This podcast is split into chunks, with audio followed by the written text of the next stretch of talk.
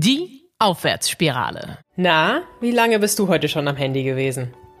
Über das Dilemma mit den sozialen Medien wird viel berichtet. Während sich eine heiß diskutierte Dokumentation auf Netflix mit der Verarbeitung der Nutzerdaten beschäftigt, frage ich mich, was sich durch die Nutzung von sozialen Medien für mich verändert hat. Mache ich meinen Selbstwert abhängig von der Anzahl an Likes, die ein Foto von mir bekommt? Dient das Scrollen durch meinen Feed nur der Unterhaltung oder habe ich Angst, etwas zu verpassen? Haben wir nicht alle schon einmal gezielt nach Informationen über das Leben anderer im Netz gesucht? Wie real sind diese virtuellen Lebenswelten? Über solche Fragen spreche ich heute mit Professor Sabrina Kraus von der SRH Hochschule in Nordrhein-Westfalen. Moin. Moin, moin. Danke, dass ich hier sein darf. Sehr gerne. Als erstes möchte ich mal berichten. Ich habe einen Bericht bekommen von meinem Telefon. Es gibt ja jetzt da diese Bildschirmzeit. Und ich würde natürlich gerne damit trumpfen, dass ich nicht besonders viel Bildschirmzeit habe. Seit letzter Woche sind es 20 Prozent weniger. Um genau zu sein, verbringe ich fast fünf Stunden auf WhatsApp, zweieinhalb Stunden auf Instagram, zwei Stunden auf Facebook nur fünf Minuten in Fotos und nur drei Minuten am Telefon. Der Browser bekommt immerhin 18 Minuten und das Ganze bezieht sich auf meine Woche. Ich war siebeneinhalb Stunden am Handy. Ist das jetzt eigentlich viel? Das kommt drauf an, was äh, sonst noch für Tätigkeiten anstehen. Grundsätzlich ist das ganz gut, wenn man schon die Anzeige bekommt, 20 Prozent weniger als zuvor, weil das zeigt ja, dass man dann auch seine Zeit mit etwas anderem verbracht hat.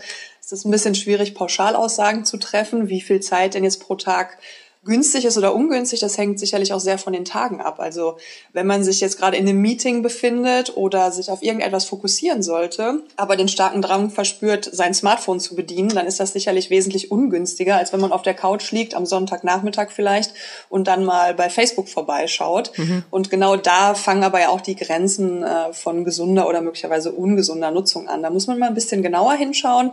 Diese Schema F, die so beliebt sind, sind da etwas schwieriger anzulegen. Zeichnet sich denn ein Trend ab, dass Jugendliche beispielsweise mehr am Handy sind als Erwachsene? Ja, total. Wir hatten zuletzt eine Untersuchung mit 200 Probanden in der Altersspanne von 12 bis 30. Und da gab es signifikante Werte, dass die Jüngeren also Richtung 12 bis 14, wesentlich mehr Zeit auf Social Media verbringen. Jetzt muss man aber auch noch ordentlich trennen zwischen Handynutzung und Social Media, weil man kann das Handy ja grundsätzlich für viel mehr benutzen als Social Media. Mhm. Man kann ja Zugriff auf viele Lexika, Navigationssysteme oder sonstiges haben. Wenn wir das aber alles rausrechnen und uns nur auf die Nutzung von sozialen Medien beschränken, dann fällt auf, dass eben gerade die Jüngeren wesentlich mehr soziale Medien benutzen als die über 30-Jährigen oder 30-Jährigen. Das ist ein guter Punkt. Jetzt ist ja gerade die Corona-Zeit und die Maßnahmen sind ein wenig gelockert worden, so dass wir neulich nach Rügen gefahren sind und nach Sylt und dementsprechend habe ich natürlich mehr Handyzeit, weil ich einfach das Navigationssystem angestellt habe. Also wir sehen schon, allein an meinem Beispiel kann man gar nicht sagen, was richtig und was falsch ist oder wie viel Handyzeit, wie viel Stunden pro Tag noch normal sind. Jetzt haben Sie gerade angesprochen Social Media. Da gibt's ja alles Mögliche und in meiner Generation der 30-Jährigen bin ich manchmal auf Facebook, viel auf Instagram unterwegs, aber Jugendliche sind natürlich noch viel, viel stärker als ich auf TikTok oder anderen Apps wie Snapchat unterwegs. Gibt es da etwas, was wir beachten sollten? Hat das etwas zur Folge, was die Identität der Jugendlichen möglicherweise auch beeinträchtigt? Ja, da gibt es total viel, was man beachten sollte. Also zum einen, äh, wie Sie schon richtig sagen, das Thema Identität spielt eine große Rolle bei Social Media, weil mhm. gerade in der Identitätsbildungsphase, also äh, in, in der Phase, wo man gerade rausfindet, wer man ist, so zwischen 12 und 18 oder zwischen 12 und 20 vielleicht noch, ähm, experimentiert man mit seinem Äußeren, mit dem, was man machen möchte. Und das kann man natürlich super über Social Media vorantreiben und sich Feedback holen. Ne? Da bekommt man mhm. ja viel schneller über Likes oder Kommentare Feedback als in der realen Welt, so dass es jetzt auch nicht zwingend schädlich sein muss. Das kann sogar dazu beitragen, dass sich die Identität entwickelt. Man muss aber ein bisschen aufpassen. Gerade ähm, diese Likes oder Feedbacks von anderen, wenn sie dann auch schön sind, können in einem Übermaß auch dazu führen, dass man seinen eigenen Selbstwert, also das Gefühl, was ich von mir selber habe, darüber definiert. Und das ist gefährlich. Mhm. Also wenn ich meinen Selbstwert nur über das Feedback anderer auflade und dazu verführen die sozialen Medien auch so ein bisschen, dann ist es schwierig, weil äh, plötzlich bleibt das vielleicht weg aus irgendwelchen Gründen und dann hat es Einfluss auf die eigene Stimmung. Deswegen sollte man genau das in der empfindlichen Phase der Identitätsbildung auch beachten. Also da ist es noch ein bisschen wichtiger darauf zu achten, als wenn wir schon 30 sind. Bei uns ist die Identität Identität gesettelt und wir wissen, wer wir sind und was wir können und was wir nicht so gut können. Und da sind wir manchmal auch abhängig vom Feedback der anderen, aber gerade in der empfindlichen Phase, wo sich das ausbildet, spielen Social Media eine große Rolle. Natürlich ist es auch so, dass wir immer wieder bei uns in der Peer Group, also in meinem Freundeskreis, merke ich, dass wir die Diskussion führen, was darf eigentlich auf Social Media gepostet werden und was nicht. Mhm. Dürfen zum Beispiel die Fotos von Babys auf Social Media gepostet ja. werden? Darf ich meinem Hund eine Maske anziehen in der Corona-Zeit, weil es so witzig ist und es dann fotografieren? Warum gibt es da keine Regularien? Möglicherweise, weil das ganze Phänomen irgendwie so dynamisch und auch noch gar nicht ganz so alt ist. Mhm. Wir haben zwar seit 2009 WhatsApp und seit 2010 in etwa gibt's Instagram. Das heißt, eigentlich sollten wir schon ein bisschen vertraut sein mit der Nutzung, aber diese Veränderung gerade hinsichtlich der digitalen Medien ist ja so rasant, dass man mit Ratgebern quasi gar nicht hinterherkommen würde. Mhm. Und jeden Tag entstehen neue Apps und die Menschen sind kreativ und dann posten sie mal Kinder, dann posten sie mal Haustiere und dann ist es zu Beginn vielleicht auch alles noch harmlos und irgendwann nimmt es ein Ausmaß an, wo die ersten sagen, hey, halt, stopp, hier sollte ein, ein Riegel vorgeschoben werden, hier sollten wir ein Regularium haben, aber die haben wir dann so schnell nicht. Ne? Aber da äh, kommt man auch in grundsätzliche ethische Grenzen. Also Stichwort Haustiere, sollte ich meinem Haustier tatsächlich Kleidungsstücke anziehen? Also mhm. unabhängig davon, ob ich ein Foto mache oder nicht, sollte ich das tun? Oder sollte ich Kinderfotos, ne? und da warnt ja auch die Polizei zum Beispiel vor, da sind wir auch direkt in der Datenschutzdiskussion und da sieht man schon, Social Media vereinbart so viele Chancen und Risiken, da muss man sehr genau schauen, über was man gerade spricht. Also gerade beim Thema Datenschutz, ähm, wenn man da unbedarft ist und alles hochlädt, ja, dann wird man nicht nur gläsern, sondern möglicherweise auch äh, zur Zielscheibe für Cybermobbing im schlimmsten Fall oder Datenklau in Anführungsstrichen. Ja, und darüber wird sich an anderer Stelle, beispielsweise bei der Corona-App, ja massenweise beschwert. Jetzt gibt's Prominente wie zum Beispiel Oliver Pocher, der massiv dafür geworben hat, seine Kinder eben genau nicht vor die Kamera zu ziehen und auch Beispiele gebracht hat aus seinem prominenten Dunstkreis, wo das schon Negativauswirkungen gemacht hat oder gehabt hat.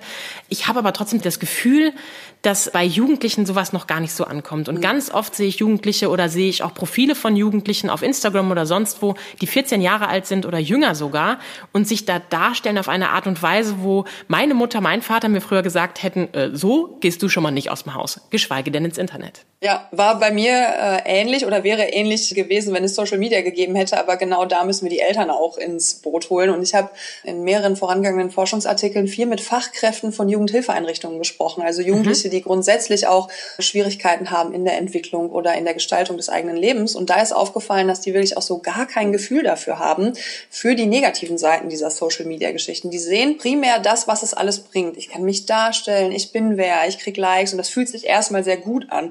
Äh, und durch diese erzeugte Hochstimmung vorangetrieben, überschreiten sie dann auch Grenzen und haben an der Stelle auch noch kein Gefühl dafür, was passiert mit meinen Daten. Und wenn ich mich mit 14 äh, sehr leicht bekleidet hier vor die Kamera stelle, wie finde ich das mit 18? Ne, da mhm. fehlt einem auch ein Stück weit einfach ja die Lebenserfahrung. Wir mit 30 oder 40 Jahren wissen, wenn wir Fotos von früher angucken, dann äh, finden wir die nicht immer uneingeschränkt super. äh, wenn man aber 12, 13, 14 ist, dann findet man sich jetzt gerade manchmal sehr super und dann muss es sofort allen gezeigt werden und das Internet vergisst nicht. Also es ist ja kein Fotoalbum, was man dann wegwirft, sondern es bleibt. Ne? Und noch schlimmer wird's, ähm, wenn wir bei der Diskussion für Minderjährige oder wirklich Kinder, kleine Kinder auch sind, äh, die haben ja gar kein Mitspracherecht, die kann man mhm. gar nicht fragen. Wie will man denn den Dreijährigen fragen, äh, ist das jetzt okay, wenn Mama dich hier in Windeln postet? Und dann ist er irgendwann zwölf und denkt sich, oh mein Gott, was hat meine Mutter mir angetan? Mhm. Da haben wir auch noch keine Werte zu, oder? Also da gibt's ja noch keine Generation, die sich darüber beschweren können. Mm, ja, es gibt welche, die sich jetzt so langsam darüber beschweren, aber es gibt jetzt noch keine vorliegenden Studien zum Feedback von geposteten Elternfotos äh, zu einem selbst. Aber das sind spannende Forschungsfelder, also da stechen sie ja genau in ein Wespennest. Da gibt's so unglaublich viel Forschungsbedarf und wir müssen vorher immer so genau definieren, was wir anschauen. Die Social-Media-Debatte oder die digitale Mediendebatte wird ja häufig auf so Überschriftenlevel geführt. Ne? Mhm. Ist das gut oder schlecht? Und dann möchte man auch einfach eine Kategorisierung vornehmen. Ja, nein, richtig, falsch. Ähm, man muss aber viel genauer hingucken, weil eben gerade diese sozialen Medien auch so vielfältig sind und so viele Gefahren, aber auch Chancen in sich tragen. Und dann gibt's ja auch noch diese Filter und Co. Ja. Also Möglichkeiten, sich selber hübsch zu machen. Also mit Co meine ich sowas wie Retusche, die man mittlerweile schon auf dem Handy machen kann, sich dünner machen, die Augen größer machen und was es nicht alles gibt, Pickel wegmachen. Wenn ich ehrlich bin, also Pickel ist auch was, was mich stört. Da bin ich durchaus dabei, wenn ich jetzt so eine Nahaufnahme habe, dann denke ich mir, oh, okay, dieser Kavenzmann hier muss dann nicht unbedingt zu sehen sein. Aber ich merke immer wieder auch in meiner Alterskohorte, dass es Menschen gibt, die sich da eben aufhübschen. Und wenn das schon bei einer 14-Jährigen beginnt, mit dem Schönheitsideal, was die Medien uns zeigen, äh, dann muss ich sagen, ist es doch echt schwierig, oder? Das stimmt, das ist total schwierig. Das ist aber gar nicht so ganz neu, weil die Printmagazine zu den schönen hm. Menschen, zu den reichen und schönen Menschen, die gibt's ja auch schon sehr lange. Und Jugendliche sind damit konfrontiert, quasi seit es die Bravo gibt. Jetzt hat man natürlich neue Tools und Techniken an der Hand, sich selber zu verändern. Aber auch das ist nicht ganz neu, weil wenn wir in die Gaming-Generation schauen, dann gibt's ja auch Avatare und da konnte man sich ja selber so gestalten, wie man sein möchte. Jetzt kann man noch argumentieren, ja gut, der Avatar ist ja so far away von dem, was ich wirklich bin.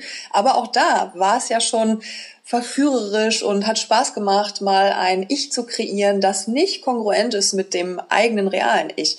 Jetzt hat das nochmal ganz neue Dimensionen angenommen, weil jetzt kriegt man sein eigenes Ich als Foto und kann daran rumbasteln. Mhm. Und wenn das in, in Maßen passiert, dann muss das auch gar nicht kritisch sein. Ne? Also wir haben uns schon, oder wahrscheinlich in den 50er Jahren haben sich Leute schon vor der Kamera in spezieller Weise positioniert. Man hat ja schon immer etwas vorher gemacht, um es irgendwie besser aussehen zu lassen. Mm, aber da, wo man nicht mehr lernt, und auch da bin ich bei der empfindlichen Altersphase von 12 bis 18, dass äh, diverse körperliche Ausprägungen auch schön sein können, auch wenn sie nicht dem Ideal entsprechen. Wenn man von Beginn an versucht, das zu minimieren oder anzupassen, mhm. dann kann das auch empfindlichen Schaden anrichten im Selbstwertgefühl und in der Selbstwirksamkeitserwartung. Ne? Da muss man alles immer verstecken an sich und lernt, ah, wenn ich das verstecke, dann ist gut. Und mit diesem, ich muss mich verstecken, meinen Körper verstecken, was auch immer, verstecken, groß zu werden und da kein Gegengewicht zu bekommen, hm. das kann Auswirkungen haben, die später der Stimmung nicht zuträglich sind. Apropos Stimmung drücken. Also eigentlich sagen wir ja immer, wir machen Social Media nur zum Spaß und zur Unterhaltung und nutzen die lustigen Videos, die uns da begegnen, um uns irgendwie aufzuheitern. Aber Sie haben jetzt was ganz anderes rausgefunden, oder? Ja, nicht nur ich. Viele Studien deuten darauf hin, dass Social Media nicht nur Spaß macht, sondern eben auch dunkle Seiten haben kann. Mhm. Die Frage, was man da machen kann, kann man sehr schön übertragen auf die Frage, was machen wir denn mit unserem Alkoholkonsum? Weil okay. ein, zwei Gläschen Sekt machen vielleicht auch Spaß, zwei, drei Flaschen dann irgendwann nicht mehr. Und so verhält es sich eben mit Social Media auch. Ne? Das mhm. ist jetzt nichts grundsätzlich Schlimmes oder Schlechtes, aber in einem Übermaß sicherlich schon. Also wir sollten schon auf das Maß achten. Jeder für sich selbst. Und möglicherweise ist es sinnvoll, gerade bei Jugendlichen, da haben wir ja auch eine Beschränkung, ähm, zum Beispiel, dass man Alkohol kaufen kann. Ab 16 geht das erst und dann achtet die Gesellschaft mit drauf. Mhm. Das haben wir ja bei Social Media nicht. Das haben wir bei ähm, zum Beispiel Streaming-Anbietern oder wenn man online etwas kaufen möchte, dann muss man manchmal seine ID angeben und auch bestätigen, dass man schon 16, 18 oder wie alt auch immer ist. Das ist ja jetzt bei Social Media nicht zwingend erforderlich oder zu leicht zu umgehen, sodass ein Fazit vielleicht lauten könnte für die, die noch nicht in der vollen Eigenverantwortung stehen können, weil zu jung oder was auch immer, sollte vielleicht reglementiert werden. Und alle, die das grundsätzlich können sollten, können darauf achten, dass sie auch noch Kontrasteffekte erleben. Also wirklich auch noch sich fragen, wann gehe ich raus? Mhm. Wann bespreche ich mich mit Freunden? Und vielleicht auch mal sich hinsetzen, zehn Dinge aufschreiben, die man gerne macht. Mhm. Und wenn einem dann nichts weiter einfällt, als auf Instagram ein Bild liken, posten oder sonst irgendwas, sollte man möglicherweise etwas tiefer darüber nachdenken, ob das denn wirklich so sein soll. Das ist dann auch noch kein Grund zu vertiefter Sorge, aber ein Indikator, der aufmerksam machen sollte. Vielleicht noch mal eine Stufe zurück zu diesen Studien. Wie genau misst man denn sowas? Also was genau ist denn rausgekommen, dass es Facebook nicht dazu genutzt wird, dass die Stimmung besser wird? Äh, ob das jetzt nur auf Facebook zu reduzieren ist, kann ich an der Stelle gar nicht so sagen, weil Facebook kein Medium für sehr junge Leute ist. Mhm. Facebook ist eins, was eher so im Bereich 20 bis 30-Jährige oder älter genutzt mhm. wird. Die jungen Leute gehen ja eher so auf TikTok oder Snapchat oder sowas. Ne? Wenn man die jetzt aber zusammenfassend kategorisiert als Social Media und stimmungsaufhellend, dann gibt's interessante Studien von äh, Krankenkassen zum Beispiel, von der DRK. Die hat eine Umfrage gemacht und da arbeitet man mit Fragebögen. Wie fühlt man sich? Ähm, wann benutze ich Social Media? Und da ist zum Beispiel sehr deutlich geworden, dass Jugendliche und junge Erwachsene Social Media dann benutzen, wenn es ihnen eigentlich nicht so gut geht, um sich irgendwie abzulenken. Mhm. Und es aber gar nicht so ist, dass man hinterher sich wesentlich besser fühlt. Wo wohingegen Studien aus 2012, die in den USA gemacht worden sind, auch gezeigt haben, dass die Nutzung sozialer Medien ähm, dazu beitragen kann, sich selber gut zu entwickeln und den Selbstwert zu steigern. Mhm. In der Psychologie ist immer so, wenn wir ganz kontroverse Ergebnisse haben, liegt die Vermutung nahe, dass das Ganze nochmal moderiert wird oder es eben davon abhängt. Mhm. Weil wenn wir jetzt gemeinsam versuchen wollen würden, das perfekte Shampoo für alle Deutschen zu finden, würden wir wahrscheinlich scheitern und das wäre für uns irgendwie okay. Das ist mit Social Media auch so. Also jeder hat unterschiedliche Haare und jeder hat eine unterschiedliche Persönlichkeit und der eine ist eben anfälliger für die schlechten Stimmungen und der andere zieht sich das Gute daraus. Also muss man so ein bisschen genauer hingucken. Es ist ja auch so ein bisschen die Frage, welche Inhalte suche ich mir verstärkt? Weil diese ganzen Plattformen haben ja auch diesen Algorithmus, der dazu führt, dass das, was ich mir öfter angucke, immer wieder nach oben kommt in meinem Feed. Und soweit ich weiß, kann es natürlich so sein, dass kleine Hundebabys oder andere Babys stimmungsaufhellend sein können. Und wenn ich solche Videos gucken möchte, kann ich ja zum Beispiel auf YouTube gezielt danach suchen, Funny Animals oder wie auch immer, was auch immer ich da eingebe. Und dann finde ich das ja und bekomme das ja auch. Aber beispielsweise auf Instagram suche ich zwar danach und bekomme dann aber ein Feed, der ja noch viel, viel voller ist von ganz vielen verschiedenen Menschen, denen ich folge. Und vielleicht folge ich auch einer Heavy Metal Band, vielleicht folge ich zusätzlich irgendwas mit Essen, vielleicht auch irgendeiner gemeinnützigen Organisation, die nicht nur schöne Bilder zeigt, sondern dann auch vielleicht sterbende Tiere. Und dementsprechend ist natürlich die Komponente, was sehe ich denn überhaupt auf der Plattform ja auch nochmal die Frage. Ja, total, ist auch so. Und es ist ja auch ein Stück weit eine Reizüberflutung. Ne? Also wie Sie schon sagen, ich gebe da einen Hashtag ein und dann kommen so viele Bilder. Und dann bin ich ja wieder in der Position, dass ich auswählen muss. Und diese Auswahl, schaue ich mir jetzt was Schönes an oder vielleicht etwas, was nicht so schön ist, hängt ja auch von der jetzigen Stimmung ab. Also nicht nur Social Media beeinflusst die Stimmung, sondern die Stimmung beeinflusst ja auch Social Media. Also mhm. wenn ich traurig bin, suche ich vielleicht auch noch verstärkt nach Dingen, die mich noch weiter runterziehen, um mich zu bestätigen, dass gerade alles wirklich schlecht ist, mhm. insbesondere in der Pubertät, ne, wo die Stimmungsschwankungen wirklich massiv sein können. Oder ich bin gerade total gut drauf und denke mir, oh, die Welt ist so schön, sehe ich doch hier schon an diesen Bildern, nö, nö, nö, alles toll. Und auch da ist es wieder persönlichkeitsabhängig und auch selbstwertabhängig. Wenn ich 16 Jahre alt bin und ich bin eigentlich ganz gut drauf und äh, suche mir schöne Sachen, dann finde ich vielleicht zusätzlich zu schönen Sachen auch schöne Menschen und fange sofort wieder an, mich zu vergleichen. Mhm. Und Social Media lädt ein, sich zu vergleichen. Wir Menschen vergleichen uns ja sowieso unablässig und lieben unsere Vergleiche. Aber man weiß aus vielen Therapieformen, dass eben genau diese Vergleiche im Übermaß auch sehr schädlich sein können für Stimmung, Selbstwert okay. und sogar vielleicht förderlich für psychische Erkrankungen. Und da ist dann eben auch das besondere Augenmerk drauf zu legen, wer macht was, wann, wo, wie, auf welcher Plattform. Absolut. Und welcher Sender bin ich auch? Also ich finde ja. es durchaus legitim, dass Marken in ihrem Branding, die Werbung machen wollen für bestimmte Produkte, diese Produkte besonders hübsch machen. Also ich meine, jeder kennt das auch vor Social Media, haben wir vielleicht mal eine Fertiglasagne gekauft. Das Foto auf der Verpackung war irre toll. Und das, was rauskommt, ist natürlich ein Matsch. Ja? Und ähm, mittlerweile gibt es ja auf Instagram den Hashtag für mehr Realität auf Instagram und dann ja. posten zum Teil Influencer, aber auch der normale Mensch von nebenan ein Bild aus dem Leben. Manche posten über ihre verlorene Schwangerschaft, also ihre Fehlgeburten, was auch immer. Und schon wieder werde ich von dieser schönen Welt in eine Negativwelt geholt und alles vermischt sich in einer Plattform. Und darum ist es eben gar nicht so leicht, das zu finden, was mich jetzt gerade glücklich macht, wenn ich das suche.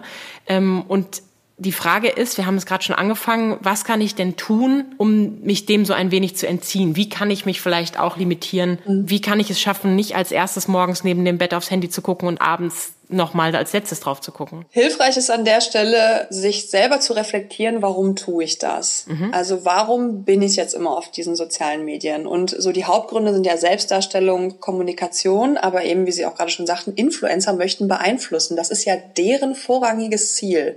Meistens dahingehend, dass man ein Produkt kauft, aber manchmal auch dahingehend, dass man eine bestimmte Meinung entwickelt. Mhm. Und wenn ich mich selber frage, warum benutze ich das? Also möchte ich vielleicht andere beeinflussen? Bin ich jemand, der wirklich ich selbst Influencer ist oder bin ich es nicht und hole mir aber gerne die Meinung, dann kann man ein bisschen tiefer schauen, warum brauche ich das? Fehlt mir etwas? Was fehlt mir? Fehlt mir Richtung in meinem Leben? Fehlt mir eine Tätigkeit oder ein Job, der richtig Spaß macht? Tue ich das gerade, weil ich in einer Lebenskrise stecke?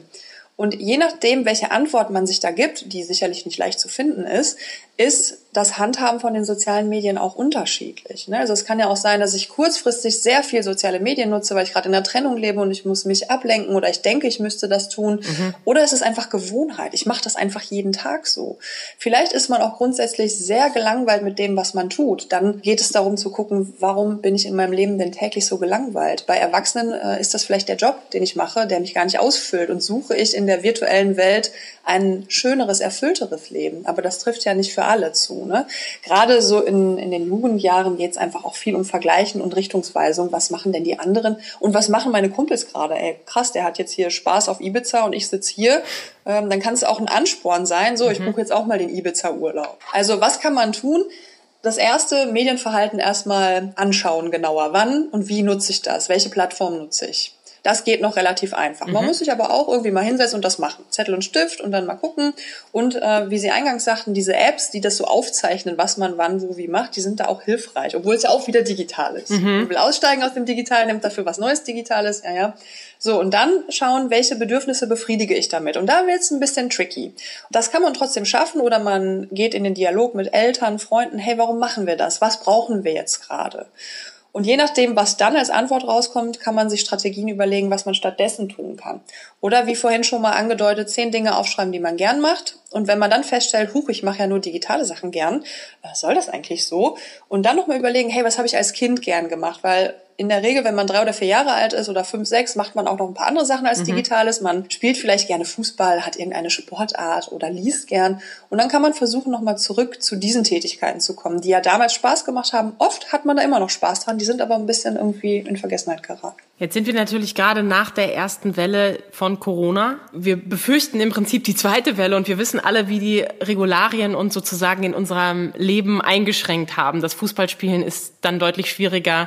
Das Digitale ist so stark in den Vordergrund gerückt, dass es für den Einzelnen und die Einzelne ja noch schwieriger wird, mhm. sich dem zu entziehen. Was kann ich denn dann machen? Also haben Sie vielleicht einen Tipp, falls jetzt nochmal wieder was kommt oder falls einfach wirklich schlechtes Wetter ist, ich Hausarrest habe mhm. und nicht die Möglichkeit habe, die Dinge zu machen, die mir offline Spaß machen. Wollen wir nicht hoffen, dass es tatsächlich noch einmal zu der Situation kommt, in der wir uns alle einmal befunden haben. Aber auch da kommt es ja sehr stark darauf an. Lebe ich in einem großen Haus mit Garten, habe ich sicherlich völlig andere Möglichkeiten, ja. als wenn ich mit einer sechsköpfigen Familie auf 60 Quadratmeter wohne äh, und gar nicht weiß, wohin mit mir. Ne? Also da muss ich ja dann irgendwie äh, Rückzugsmöglichkeiten schaffen oder versuche, mich in eine digitale Welt zu fliehen.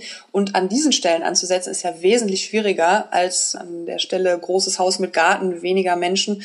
Aber was man versuchen könnte, ist ähm, so Echtzeitkommunikation diese Kanäle, wo man sich wirklich auch mal sehen kann, während man spricht. Weil wir haben ja viele Kommunikationskanäle, die asynchron laufen. Das heißt, ich spreche jetzt eine WhatsApp und Sie können die morgen abhören. Mhm. Die Info kommt irgendwie an und das ist für uns beide gut, weil wir haben vielleicht kein Zeitfenster, in dem wir zeitgleich irgendwas machen könnten.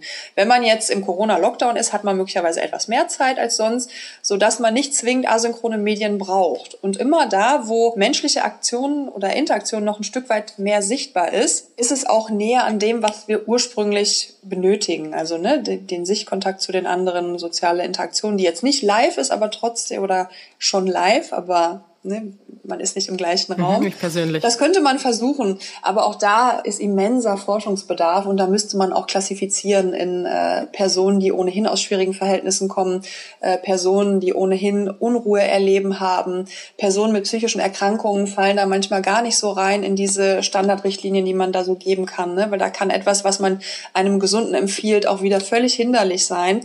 Deswegen muss man ein bisschen mit Bedacht seine Worte wählen an diesen Stellen. Verständlich. Es gab ja auch Möglichkeiten, der direkten Kommunikation. Das war zum Beispiel die App House Party. Die haben mhm. sowohl Menschen in den 30ern als auch jüngere Menschen verwendet, um sich sozusagen parallel zu sehen. Manche haben dann dabei ein Gin-Tasting gemacht, andere haben einfach nur so gequatscht.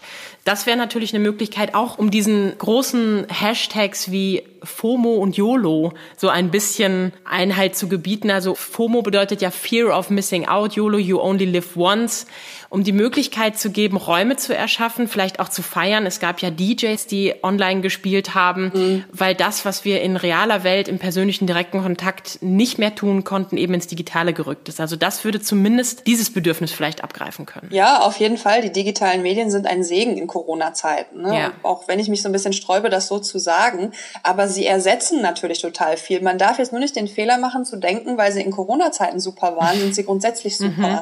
Das ist halt eine total besondere Situation und da haben sie uns geholfen, den Kontakt zur Außenwelt zu erhalten mhm. ne? und auch Menschen zu sehen, die wir sonst nicht hätten sehen können.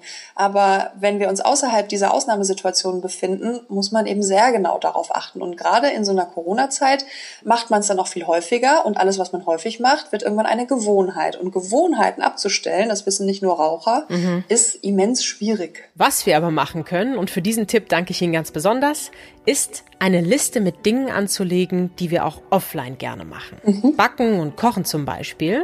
Die große Nachfrage nach Hefe hat ja nun gezeigt, dass mehr Brot gebacken wurde als üblich. Mhm. Wer dazu keine Lust hat, puzzelt vielleicht lieber oder probiert sich im Stricken. Gesellschaftsspiele sind auch eine gute Möglichkeit, die ganze Familie gleichzeitig zu beschäftigen. Und gestritten wird ja sowieso.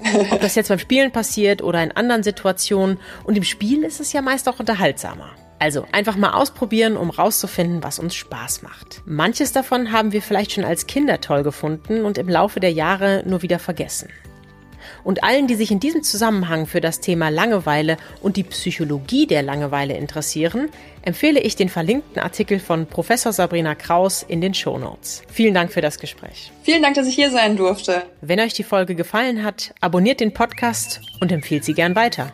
Die Aufwärtsspirale.